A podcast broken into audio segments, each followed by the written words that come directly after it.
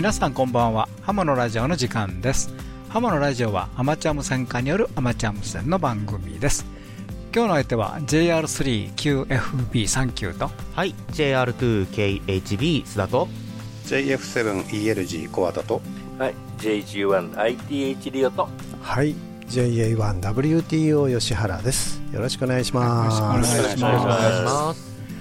今日のハムのラジオは進めハムの道。とハムハム English です。えーそれでははじ、えーとハムのラジオ始まります。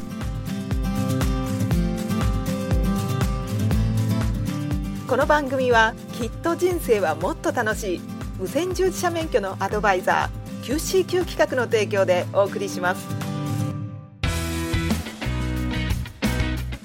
えーっと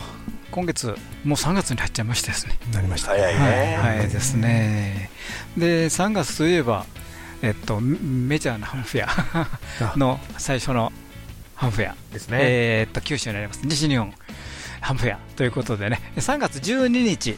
に、えー開催されます。あの、詳しい情報はね、えーっと、西日本ハムフェア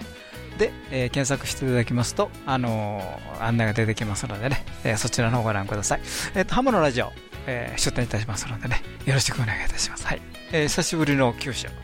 ということでね、はい。えー皆さんとね、えーお会いしたいと思いますのでね、よろしくお願いいたします。はい、えー次の話題なんですけども、えっ、と、と小畑さんからのね、お話でね、相馬市を無線の聖地にする会というのが、なんかあるとこお聞あきしたん南相馬市を。あ、南相馬市か。なんですけどね、はい。はい。南相馬市のホームページというかあの見てもらうとあの昔電波の送信塔ね中波の送信塔があったところなんでそれに絡めてというのとあとはまああの東日本大震災とかがあっていろいろとありましたんでその震災復興も兼ねてですねあのそういう活動をしているんですけれどもそれの一環としてあの無線の体験局というのを、えー開催することになりました。あの MMS 更新体験局っていう、えー 8J7YAC という曲を開局しまして、えー第1回目は2月の11日ですね、えーに行ったんですが今度第2回目、えー震災の日あった日ですね3月11日土曜日に、えー南相馬市の、えー道の駅付近、えー高見町公園ですね、ひえーに、えーでですね、えー体無線体験局を、えー実施しますので、えーお近くの方は、えーぜひ参加していただければなと思ってます。あの学生さんだけじゃなくてねあの一般の方も体験できますのでぜひとも参加いただければと思います。MMS ってのは南相馬市を無線の聖地にするっていうことですかね。そうなんです。その略なんです。ちょっと長いんででねあの、え何の略だろうと思ってちょっと考えちゃったんですけど。なるほど。そのまんまですねこれね。うん。なるほどね。ーちょうどですねあのその無線の聖地っていうのはあの、えー昔か関東大震災があってから100年目に今年になるんですけれどもその時の、えー一報をですねあの電信にて送信したアンテナが、えーそこにあったということで、えーそれも絡めてちょっといろいろとあの市で活動してます。なるほどなるほど。もう100年になるんですね。だから多分今年はね、はい。あの日本全国的になんか防災のなんかあるんでしょうねきっとイね、ベントありそうですね。そうですね。まあ、アマチュア無線とね、まあ、防災というのはもう切って切れない関係でね、うん、いろんな方ね、活動されてますんでね。はい。で地震とアマチュア無線って、まあ、災害がいろいろある中で地震にフォーカスしてるのって結構日本ならではじゃないかなと思うんですよね、まあ頻度がね高いですからね、えであのそういったあの地震とね電波の関係というのもねいろいろと調べている方もたくさんいらっしゃいましていらっしゃいますよね。はい、だから結構相関がありそうだというそうですね。ことでね。あの予測ができるんじゃないかということで研究されている方はい。すごく多いですね。うん。ということでね、まあまあ、こういうことを機会にね、えーいろいろなことをね考えてみてはどうかなと思います。はい、ありがとうございます。さて、進め浜の道、残念ですが、今回で最終回となります。1年間どうもありがとうございましたあり。がとうございましたえーそれでは CM の後始まります。無線従事者免許のアドバイザー QCQ 企画では一山二山一陸徳を国家試験で目指す方に向けた通信教育講座を行っています効率よく学習できる教材定期的な模擬試験とピンポイントな解説で受験生の皆様を強力にバックアップします一山二山一陸徳の国家試験を受験される方 QCQ 企画の通信教育講座で合格を目指しませんか？詳しくはウェブで。QCQ で検索。すすめ。ハムの道。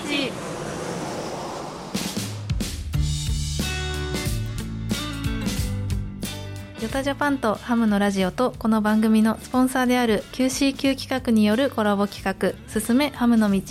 JK1GHC マリコです。ヨタジャパンから飛んできた JK1LVQ ナギですこのコーナーでは駆け出しアマチュア無線技師の2人が試行錯誤しながら無線の楽しさとは何なのかを探し求めていく企画です。よろしくお願いします。よろしくお願いします。はいなぎさん。はい。実は今日最終回となっております。早いですね。いや本当に早いですね。あの初め最初はあの1年間ということであの決めてスタートしてからついに今日が来てしまいました1年経ったとは思えないぐらいのあっという間な気持ちですね。はいあのスピード感がすごかったですね。なんと言いますか。でもそうですね。最終回ということでちょっとなんか寂しさもありますがでも最後だからちょっと楽しくやっていきたいですね。はい。で最終回ということで、まあ、今までやったこととかを振り返っていこうかなと思います。ちょっと思い出話のような感じですね。そうですね。振り返っていきましょうか。はい。まず、まあ、本当に私たちはあの初対面で、うん、あの無線というなんていうかコンテンツで出会って、はい、ラジオをしていくという不思議な流れではあったんですけれども、ね、はい、はい。まあ、お互いその免許は持っているけど更新などをあまりしたことがないような状況で、うんうん、じゃあその無線のことをまず知ってあの開局をして更新してっていうことでちょっとステップアップしていったんですけどはい。そうですね。最初の頃はだからまずマリコさんはあのコールサインを持っていたけれど私はまだコールサインを持っていない。つまり開局していないっていう状況だったのでその私の開局申請をこうするにあたってみたいなこうお勉強の会だったりがたくさんありましたね。はい。あの前半はほぼ座学という。そうでしたね、はい、そうまずその開局するっていうけど何をすればいいんだってとこから始まってじゃあ無線機を選びましょうとかこう書類の書き方はこうですよとかじゃコールサインってそうもらうっていうけどどういう仕組みなんですか、とか、うん、ね、いろいろなお勉強をしましたね。はい、あの知らないことがもうたくさんありすぎて、うん、無線機の種類にしてもそうですしそのコールサインの成り立ちですとか、はい、もうもう頭いっぱいになっちゃって。あの勉強になることがいっぱいでしたけど頭もいっぱいになっちゃって、はい、大変でしたね。結構やっぱりその印象としてはあの私はもう弱まは開局はしていたんですけどあのこんなに道のりは長いのかという、うん。まあ、ちょっとあの、まあ、ラジオの企画としてあの座学をやっていたというのもあるんですけどこんなに大変なんだなというの印象を持った覚えがあります。いやでも私はあのこうラジオの企画でね自分のコールサインをゲットできるというちょっとレアな体験をさせてもらって、うん、でしかもこういろいろとあの学ぶこともたくさんあってなんかこうちょっと他の人よりもこう開局に対してのこう あのあれこれがたくさんあって、うん、いやなんかこういう機会が得られてよかったなというふうに思ったのを覚えていますね。うん、本当良かったです、それでね私がじゃあ開局をしましたとなってその後にじゃあ開局したとなったら更新をしたいけれど、うん、っていうところで更新の手順をね教えてもらって、はい、夏ハムフェアで、はい、マリコさんが初更新ということですね。そうですね。開局したのはなぎさんだけど、はい、私が初更新したという謎の 現象が起きたんですけど。マリコさんはね更新をしたことがないという状況だったので、はい、ならばハムフェアでやってみようということであれはちょっとお祭りみたいで楽しかったですね。いやなぎさんは多分お祭りみたいで楽しかったと思うんですけど あの私はとても緊張していてそれどころではなくて。ああそうですね。そうでしたね、はい、いや私はね隣でそのマリコさんが初めて更新する様子を見てましたけれどものすごい緊張されているのが伝わってきて もうね、私なんかのんきなもんですけど いや確かにあれは大変な収録だったろうなというふうに思いますね。はいもともと緊張しいなんですけどあの時本当に頭真っ白になってしまって 今思い出してもちょっとあの震えますね。でも本当に凪さんがいてくれたおかげで無事初更新を終えることができて、はい、本当に良かったです。はい。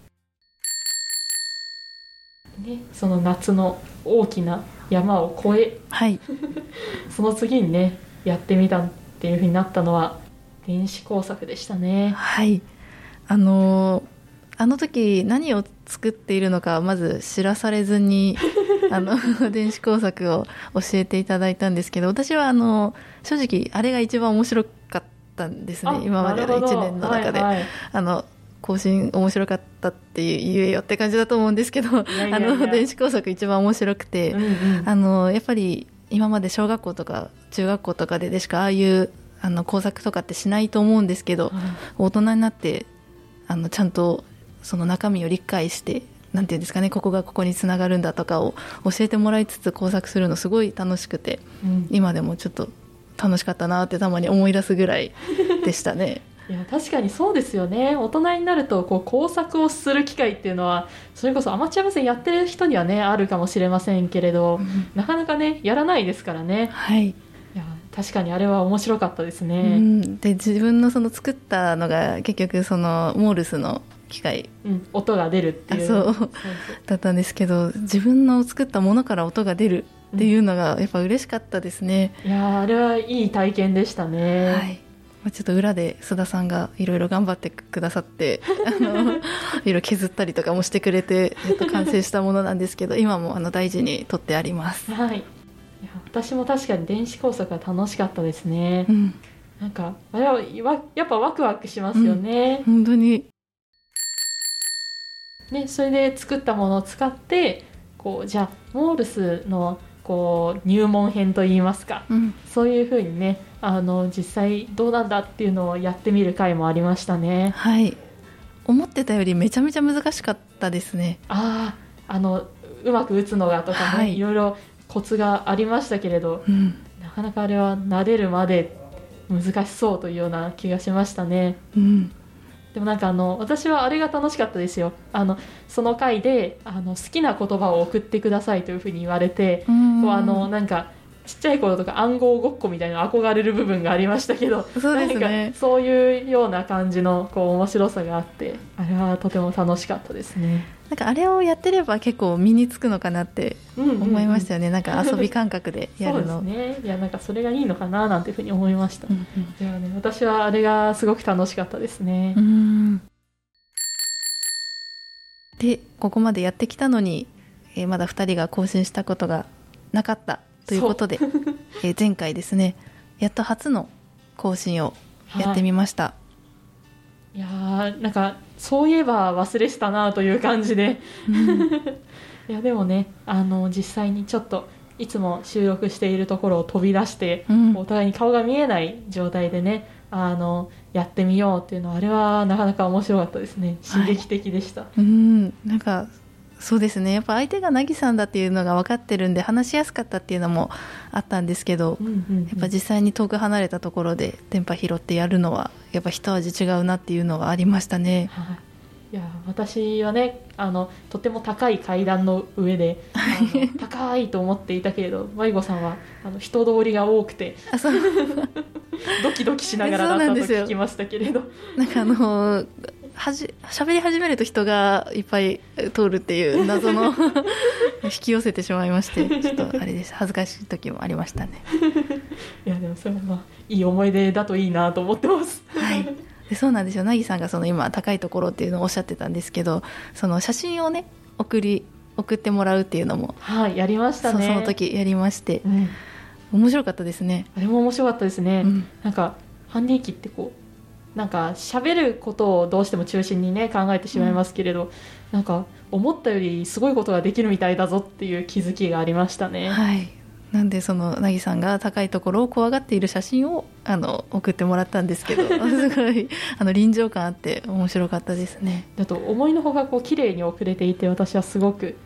びっくりしましたねあのピロピロピロっていう音であんな風に送れるんだっていうのがすごく新鮮でした、うん、なのでやっぱ受信するのもすごい面白かったんでぜひまたやりたいなっていうふうに思います。いやあれは良かったですね。はい。まあいろいろなことをね私たち1年間でやってきましたけれど、はい。それをこう支えてくれたもう3人目のパーソナリティと言っても過言ではない方がねいますからはい。せっかくなので最後ちょっとそうですね。あおの、話をしたいですはいね。。じゃあ、お呼びしましょうか。はい、はい。それでは、ヨタジャパンの須田さん、お願いします。よろしくお願いします。はい、お願いしますお願い。えー、1年やったんですね。本当にそんな感じですよね。そんな感じなんですようんうんう。んなんかあっという間で、えー私はもうやっててすごく楽しかったんですけどね。あいやよかったです。えーまあ、毎回そのどういう内容をやっていただいたら楽しんでいただけるかなっていうのをいろいろ考えて、えーやってたんですけど、まあ、電子工作と、ねえーモールスとあと最後の画像通じのねところが楽しんでもらえたということでやっぱり自分で手を動かすの楽しいですよね。そうですね。楽しかったですね。なんか喜びもひとしおという感じでよかったですね。ですね。まあ、ただあの残念なことにここまでがアマチュア無線の基本ぐらいなんですよね 基礎編なんですよこれでうんうん12回ですか3回ですか分けてやりましたけどはい。でここからさらにアマチュア無線のいろんな実はあの枝葉に分かれたところの楽しみが枝葉に分かれたといってもその枝葉一つ一つがすごく深いんですけど楽しみがあるので、えー実はちょっとそのいろんなあのアマチュア無線の楽しみ方があるよっていうのを今日ちょっとプリントで皆さんにお渡ししてるんですけど、はい。はい。えーこれ今 A4 両面で短くまとめてるんですけど、えーざっくり8つぐらい、えー楽しみをまとめてみました。はい。ね。まあ、どれもアマチュア無線のジャンルと言っていいと思うんですけど、なんかこう、これからやってみたいなっていうことがあるかなと思ったんですけどね。そうですね。ちょっとやったことに近いものもあれば、うん。なんか全然もう全く違うようなこともあって、はい。例えばこの今、あのープリントの中に電子工作がちょっと入ってるんですよね。そうですね。今、あのー一瞬マリコさんが電子工作ってアマチュア無線なのかっていうことをおっしゃいましたけど、あの、アマチュア無線ってじゃあ、どこまで含むんですかって言われると、それはね、すごく難しいというか、人によってどこまでアマチュア無線っていうのが結構違うところなんですよね。で、僕に言わせるのであれば、電子工作は全然アマチュア無線だと思ってますねすね。はい。あの、無線で通信はしないんだけど、その無線の通信のための道具を作るよね。で、もしかすると無線の通信のための道具のための道具ぐらいまで遠いのかもしれないけれども、それでもやっぱり、あの、なんていうのかな、その先にアマチュア無線がつある限りは、電子工作はアマチュア無線の一ジャンルだと言っていいんじゃないかと僕は思ってますね。なんかこうやって見てると、なんかスポーツもあるんですね。スポーツありますね。えー ARDF のを見てるかな？あ、そうですね。はい、ARDF。これはあの、オリエンテーリングって言って皆さんわかりますかね？なんか野山を、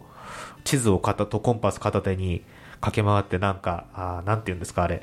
えーチェックポイントを見つけるっていう宝探しみたいな、あなんかありますね。そういう競技があるんですけど、もし宝が電波を出してたら、その電波を追っていくことができるよねっていう、そういうゲームですね。なるほど。楽しそう。だから、あの、2キロ四方ぐらいって聞いてるんですけど、の本当に山あり、平野あり、田んぼありっていうようなそういうフィールドをですね、アンテナ持って駆け回るんですよ。で、アンテナのこう、向ける向きによって、あ、こっちの方にお宝がありそうだなっていうのを見て、見つけて走っていくんですね。結構じゃあ体力勝負ですね。うん、あのー昔、あの、知力、体力、時の運って言ったあれがありましたけど、まさにそんな感じです。アマチュア無線、こう、お家の中でやってるうん。イメージがね、ありますけれど、はい。どうしても。なんか、すごいアクティブですね。アクティブでですよ。う。ん。そのお家の中を飛び出すっていう意味ではそれこそ外に行ってね無線をやるっていう、まあ、移動運用っていうまとめて言い方しますけども移動運用もいろいろあるんですよ。高い山の上にほとんどなんか登山するような感じでもう本当に、えー登山趣味の人が登るようなすごい何千メーターって山ありますよね。日本にもたくさんありますけど、はいはい。そういうところに行って無線やると高い分だけいっぱい飛びますから電波が。あと究極にはその移動運用って言ってまあ山とか海岸とか川とか思い浮かべますけど絶海の孤島みたいなところがありますよね。無人島みたいな超無人島。ほとんど岩ですかみたいなところがありますけど、そういうところがアマチュア無線化的には垂涎の的だったりするわけですよね。へそんなとこからやる人なんてね普通いないから普通いないんですよ。へなんかロマンがありますね、えー、でまあそこまで行かなくてもちょっとあんま人口の少ない国行って無線機担いでいってアンテナ立てて、えー、やるとかそういうのもまあ移動運用の一つ、ですから移動運用だけで結構かいっぱいジャンルがあるんですよ、なぎさんななんかやってみたいのありますか？そうですね。私あのやっぱりサークルの方でもねあの出たことがありますけどコンテストっていうのはなんか楽しいしぜひちょっとマリコさんにも気になってほしいななんててほしいななんて思いますね。もうもう出たことはあるんですか？あ私はあのあります。ええというかあの多分コンテストで多分一番たくさん更新をしてると思いますね。うんなるほど、うん。あのサークルの人にこう初めての人はむしろコンテストの方がこうやりやすいよみたいなことを言われて、まあそれはつまりその言うことがもう短い時間の中でこう必要最低限のことしか言わない決まったことしか言わないので、あの初めてでもこう焦るな、うん、こう何喋ればいいんだっていう焦りはないよみたいなことを言われて放り込まれて大変な思いをしましたけれど、はい、でもなんかね癖になっちゃうんですよね。あ楽しいんです。はい。へえ。アマチュア無線のそのいわゆる競技、競争っていうところだと一番その分かりやすいのはコンテストって今ね、なぎさんが説明されたような決まった時間でたくさん更新しましょうって。分かりやすいですよね。これはあのハマる人はハマりますね。ヨタジャパンの若者でもかなりこれコンテスト大好きって人いっぱいいますね。へえあじゃあ私がいきなり出たいって言えばもうだから今なんだったらお手元のハンディ機で出れるコンテストだってあるわけですよ。えだからそういうのを狙って出るっていうのはありますよね。うん。なんかこうテキパキうんうんこなしていくみたいのがちょっと気持ちいいんですよね、へえ スパスパスパみたいなあこそうなんだ。やっていく楽しさがありますなんかやってる人の様子を見るとかでもいいんであーんかなるほど一度ど。んな風にやってるかなんか思ってる以上にねことが早く進むので それをあの見てみたら面白いと思います、わかりました。ちょっと YouTube とかで探してみますね。と思います。はい。というわけで、まあ、アマチュア無線の、えー入り口のゲートをようやく通過したとこというような、えー感じのところで、まあ、これからは先はね、あの、ハムのラジオ本編の方の 内容になっちゃいそうなのでね、あの、スメハムの道の内容としては、あー一応ここです区切りということになると思いますけども、えーせせっかくなので最後におひとあのお一人ずつね、あの、コメントをいただきたいんですけども、マリコさんからいきましょうか。はいえっと、そうですね。あの1年間というあのじあの期間でこうやってお勉強から始めていろいろと体験などさせていただいたんですけど本当にあの毎回収録が楽しくてあの私無線のことについて何も本当に4話守っていただけで何も知らないで飛び込んだんですけどあのこんな何も知らない私でもこれぐらい楽しめたので本当にやったことがない方とかこれからやろうかなって思ってる方とかそんな方が近くにいる人とかもうどんどんおすすめしてあの無線の楽しさ知ってもらえたら嬉しいなと思います。本当にあの楽しかったです。ありがとうございました。はい、じゃあ、なぎさん。はい、えっと私もねあの気がついたらこうラジオに出てこんなことをこうやらせてもらっていてという、まあ、びっくりのようなびっくりするような1年間でしたけれどもあのこうやってマリコさんや須田さんと一緒にこうやっていく中でなんか楽しいなって思える場面がたくさんあってそれがとても嬉しかったなと思います。なんかアマチュア無線こう自分からなんか今まではその周りがこう進めてくれることをこうやっている部分がありましたけどこう自分からこうなんていうか知識がこう得られるっていうのがとても嬉しかったですね。なので1年間あのお付き合いいただきましてどうもありがとうございました。あの冒頭でいつもふあのお二人が言ってらっしゃるアマチュア無線の楽しみとは何なのか？っていうのがまあ今ズバリ答えじゃないかもしれないけどもなんとなく道筋が見えたかなと思えたなら私は嬉しいなと思います。はい。ありがとうございました。それでは今までお聞きいただきありがとうございました。以上「すすめハムの道」マリコとなぎがお送りしました。セブンティースリー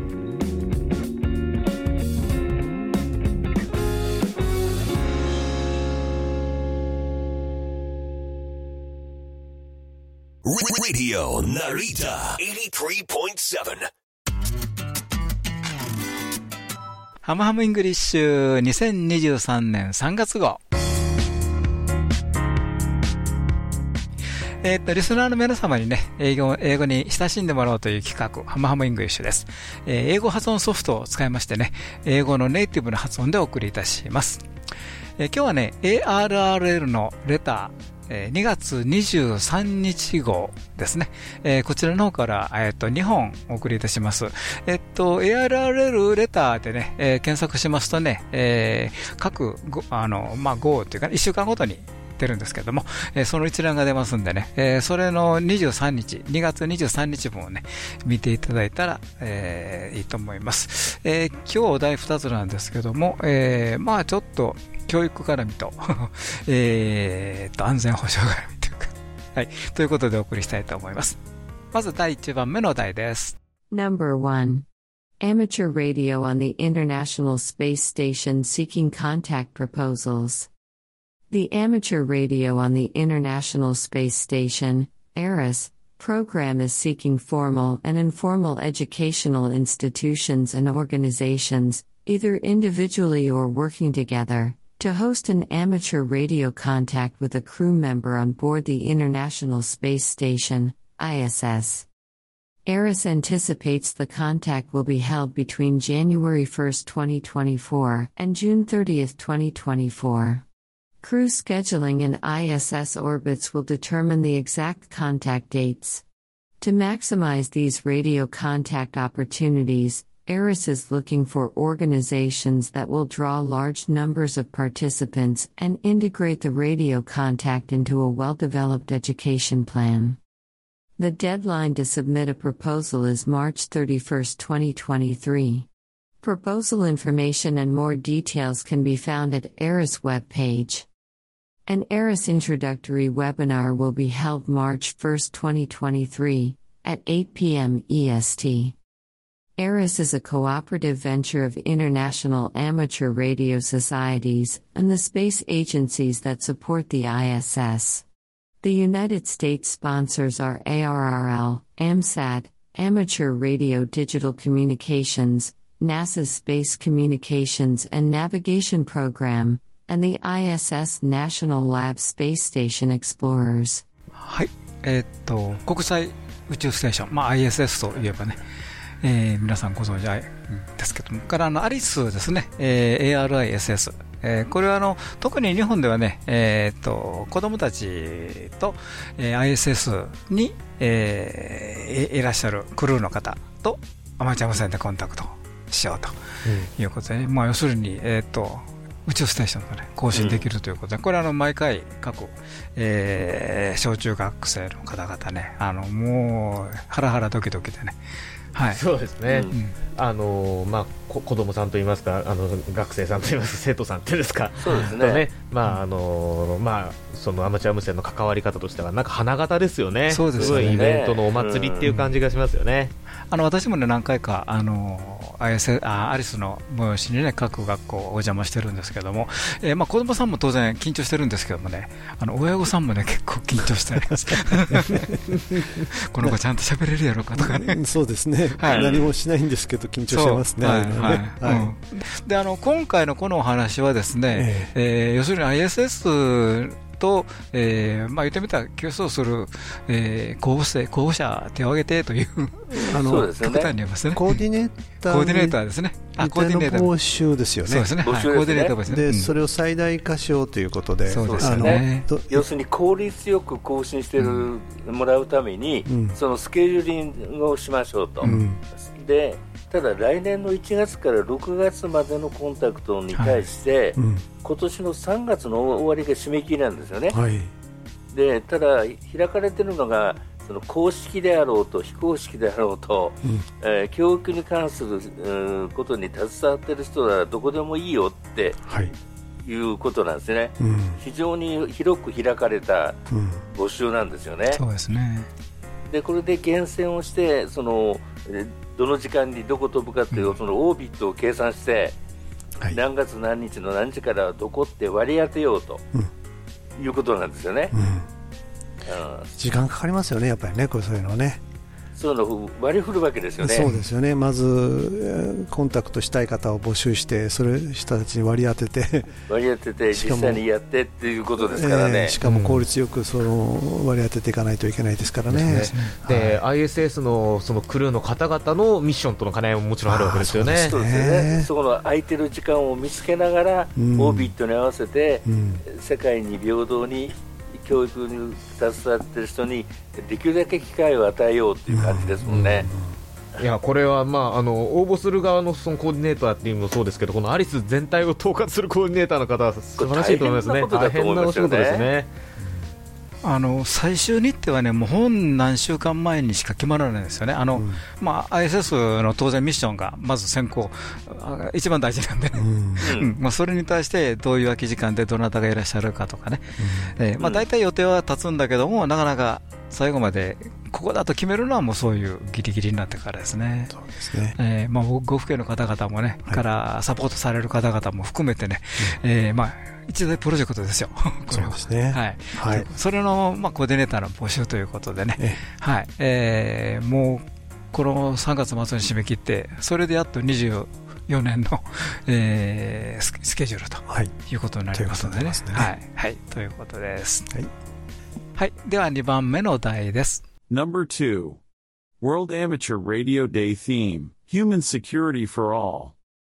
The International Amateur Radio Union, IARU, announced that Human Security for All, HS4A, will be this year's theme of World Amateur Radio Day on April 18, 2023. The day is being celebrated with a two-week operating event occurring April 11th to 25th. Special event stations will be operating from around the world, making two-way radio contacts to call attention to the HS4A campaign.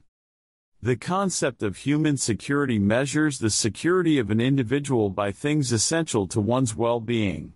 This includes economics, food, health, the environment, personal factors, the community, and political factors. Amateur radio is uniquely positioned to address those challenges by promoting technical knowledge, practical skills, innovative technology, and the deployment of backup systems at the community level that can be called upon in times of emergency. IARU, a federation of the national amateur radio societies of over 150 countries worldwide, is the global advocate for amateur radio through its sector membership in the International Telecommunication Union, an agency of the United Nations, and other activities. The United Nations Trust Fund for Human Security and the World Academy of Art and Science are partnering with IARU in the campaign. In a release, the partners wrote, Amateur radio has repeatedly demonstrated its ability to address human security needs. It is a truly global communications medium comprising some 3 million radio enthusiasts connecting communities and the peoples of the world. ARRL participates in World Amateur Radio Day each year. It was on this day in 1925 that the IARU was formed in Paris. ARRL co-founder Hiram Percy Maxim was its first president. For additional World Amateur Radio Day resources, visit ARRL World Amateur Radio Day page. はい、ということでね、えー、っと、うん、世界アマチュア、あ、じゃ国際アマチュア無線連盟、IARU ですね。えー、っと、2023年4月18日、これ4月18日のあの、えー、っと、世界アマチュア無線でそうですね。ですね。はい。はい、えー、それの今年のテーマをね、えー、万人のための人間の安全保障ということでね、うん、えっ、ー、と、Human Security for All will be ということでね、あの、はい、えー、これ HS4A と略そうなんですけども、なんかタイの曲かと思いました、はい、コンテストステーションステーションみたいなね、そうなんですよ、そんな感じですよね、いや私ずっと読んでたり、カッコ好きで HS4A って書いてるんで、あ、はい、ここはなんか、タイがスポンサーで書いてるかなと思ったら、全然関係なくて、あの頭文字だそうでございます。実際、タイから出てきそうですね。出てきそうじゃないですか、記念曲が出そうですね。そこがありますよね。はい、ということでね、あのこれはね、この日を記念しましてね、えー、4月の11日から4月の25日、うん、この2週間にわたってね、運用イベントが開催されます。で、あの特別イベント局はね、えー、まあ、中で話ありましたようにね、世界各地から運用されということでね、はい、HS4A が出てきそうですね。出てきてほしいですね。はい、ということなんでね、まあ、全世界挙げての、えー、っとアマチュア無線デーということでね。というよりも、もっとその、えー、ヒューマンセキュリティに関して、どうやってその、貢献するか、コントリビュートできるか、アマチュア無線の持ってるその技術なんかを使って、そのヒューマンセキュリティに貢献しましょうねっていう内容なんですよね。壮大ですよね、考えてることが。今まで結びつかなかったようなテーマですよね。そうですよね。なんかあの最近のあの SDGs みたいな流れもありますけど、だんだんこう、なんていうんですかね、アマチュア無線もうんスコープが広がってると言いますかね、こういう社会問題に対してどう立ち向かうんだみたいな、あテーマで扱われることがちょっと増えてきてるような感じしますよね。そうですね。うん、元を正せばヒューマンというヒューマンのコミュニケーションだって捉えれば、えー、貢献度は上がるんだろうなと、うん、逆に言って利用価値あるんだろうなと、うん、いうとこから見るとこの発想もありありだなと。うん確かに原点に戻ったような発想かなというふうなニュアンスでちょっと捉えてみましたけどね。そうですね。あのこの話の中にね、あのいわゆるえっ、ー、とヒューマンセキュリティ、はい、えー、人間の安全保障っていうかな、この概念というのは個人の幸福に不可欠なものにということでね、それから安全保障を測定するためということなんですけども、うん、えこの中にはね、経済、食料、健康、環境、個人的要因、地域、社会、政治的要因とかね、うん、まあまあ、世界中にあるありとあらゆるものが、うん、うん、人に関係するものすべて含まれると。そうですね。そうそうそうですね。まああのフードとかヘルスとかっていうのはなかなか食べ物健康ってなかなかアマチュア無線とつながりにくいかもしれないですけど、うん。ね、意外とこの政治的要因っていうのは、アマチュア無線にとの特に DXCC なんか追いかけ始めるとね、ね。意識するところだったりしますよね。うん、でそこで思い出したのはですね、電波法の第一条に書いてあるですね、あ公共の福祉に貢献するなんて言葉があるわけですよ。うん。ね、公共の福祉であの説明するのに困るんですけども、うん、そのヒューマンセキュリティも入ってるのかなと、うん、そうですね。入ってますよね、そう。いうふうに捉えると、まあ、電波法に書いてあることを実行してるのかと、うん、そんな感じです。しましたね。確かにその通りですよね、うん、そうか電波法第一条、大変そういう内容ですよね、そうなんですよ、えー、アマチュア無線もしかりですよね。そうですね。まさにその目的のためにこういう活動をするんだと、日本もやりたいねっていう。これあのさ世界で300万人ですか、そうですね、レディのアマチュア無線化がその一つのコミュニティとして活動しているということですよね。そういうことですね。うん、いやとにかくそのいろんなところで人と会って、まあ、70億分の300万なのかもしれないですけど、確率は、うん、あのアマチュア無線っていう言葉だけでとりあえずはお互い分野が違っても仲良くなれるわけじゃないですか。そ、ね。うん、そのなんかアマチュア無線の持っているコミュニティの強さって言いますかね、あの国境を越えるし年代も超えるし、その強さっていうのはやっぱりあのしっかりいいもんなんだなっていうのを我々が自覚する必要はあるんだろうなという気がしますね。それをいかに今後活用していくか、ええそうですね。おっしゃる通り我々が努力していくかっていうところだと思うんですけどね。せっかくいい問題提起があったんで、はい、この際、我々もじっくりともう一回考えてみたいですねと、そうですね、と思いますね。はい、ありがとうございました。JL3BTU の森です。今日はカンハムに来てます。この夏ボーイスカウトでもアマチュア無線楽しみます。ハムのラジオ。若者ハムの支援コミュニティヨタジャパンをご存知ですか？ヨタジャパンでは私たちと一緒に活動する若者会員を募集しています。10代20代の皆さん楽しみながら新しいアマチュア無線を作っていきましょう。若者をサポートする三女会員も募集中です。詳しくはウェブサイトで。一般社団法人ヤングスターズ・オン・ジ・エア・ジャパンでした。ははい、えー、っとね、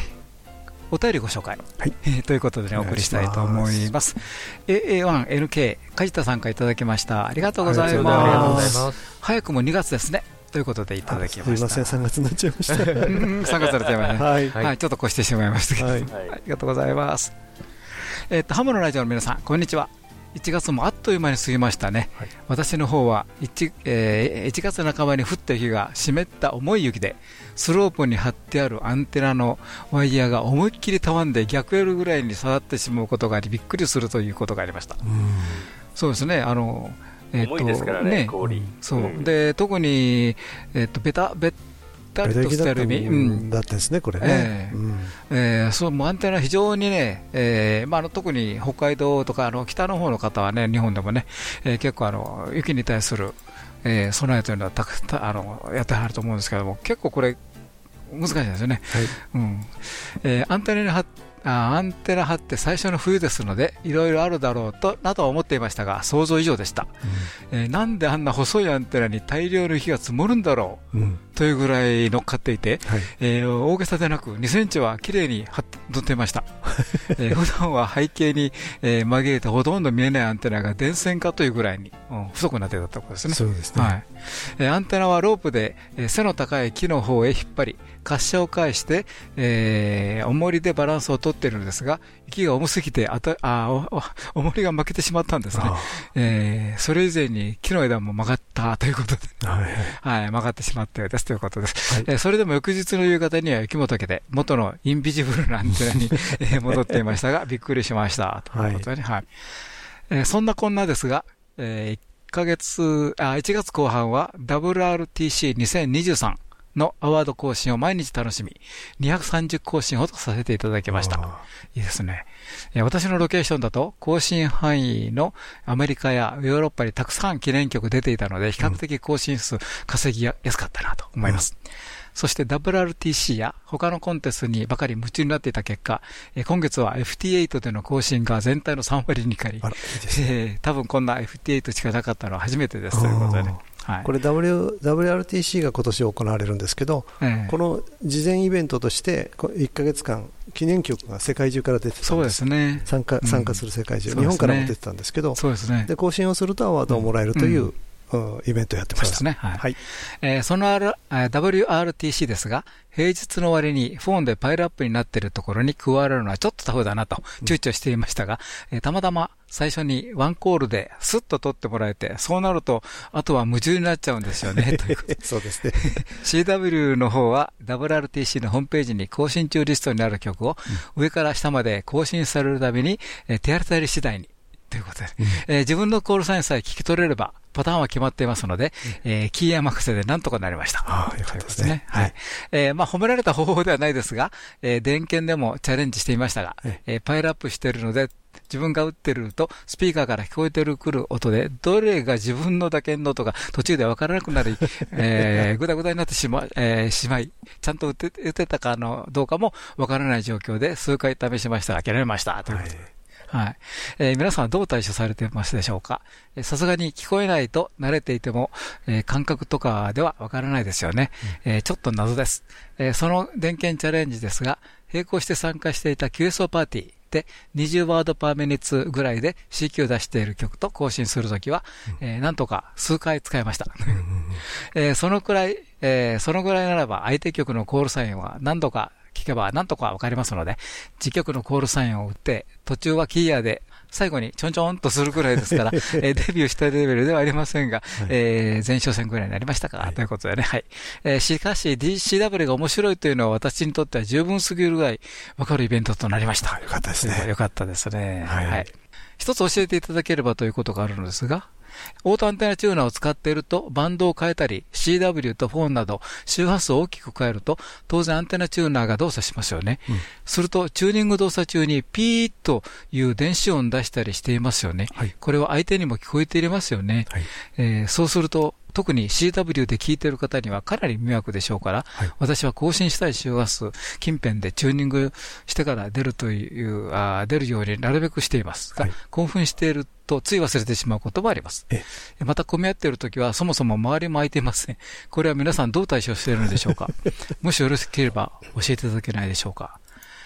えー、ということでね、はい、まあ、オンフレで出すと、まあ、まずいですよね、やっぱり。ですね。それはまずいですね。あの、これ、はい、チューニングするために電波出てますからね。そうですよね。まあ、レベルは下がってますけど、はい、出てますので、そうですよね。えー、ビートになっちゃうとまずいですね。まあ、あの、ちょっと離れたところでチューニングすれば、まあ、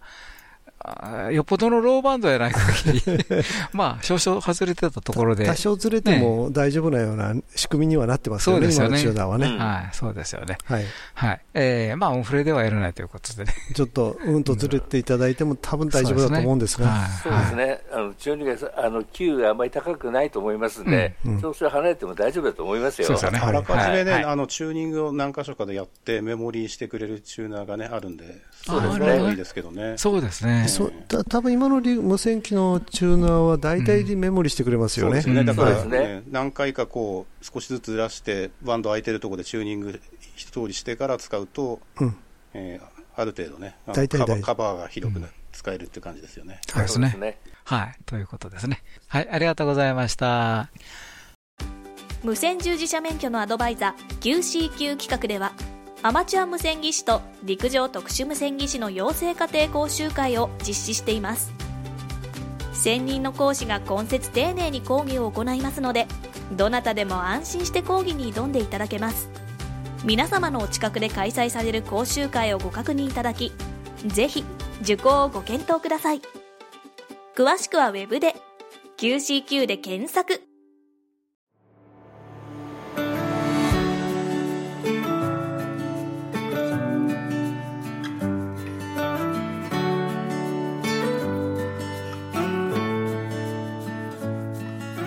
はい、ということでね、今日の番組いかがでしたでしょうか？はい。